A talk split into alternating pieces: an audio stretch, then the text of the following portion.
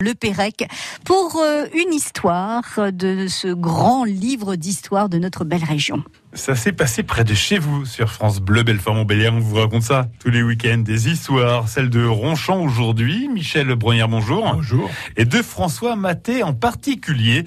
Ronchamp, bah oui, parce que François Maté était un Ronchampois. Qui est né en 1917, donc euh, dans la ville, euh, où son père était médecin de la mine. Mais c'est pas dans ces domaines qu'il a été important pour la ville. C'est dans celui de l'art qu'il a fait carrière. En 1950, il a été nommé inspecteur des monuments historiques et avec la commission diocésaine d'art sacré de Besançon, il a participé à l'utilisation des premiers vitraux d'art abstrait, comme ceux de Fernand Léger, de Bazaine ou de Lemoyle, qui se trouvent dans l'église du Sacré-Cœur à Audincourt. Et puis surtout, il a joué un rôle important dans la construction de Notre-Dame-du-Haut, la chapelle de Ronchamp, en aidant l'abbé Ledeur euh, à convaincre Le Corbusier d'en concevoir les plans. On lui doit d'autres euh, actions dans ce domaine? Ses positions dans ce domaine euh, lui ont euh, valu quelques inimitiés et du coup, il n'a pas tellement œuvré là, mais il a fait une brillante carrière euh, en entrant au musée des arts décoratifs, dont il deviendra d'ailleurs conservateur. Il a organisé d'innombrables expositions de renommée mondiale. Euh, il a également fait partie du groupe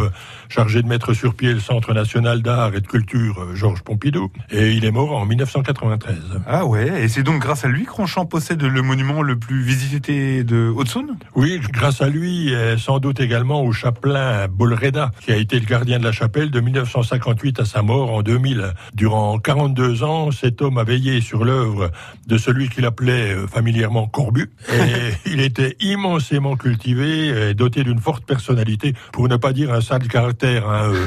Je me souviens euh, avoir accompagné un ami euh, dessinateur qui devait en faire la caricature. On a frappé plusieurs fois à la porte de son logis sans obtenir de réponse.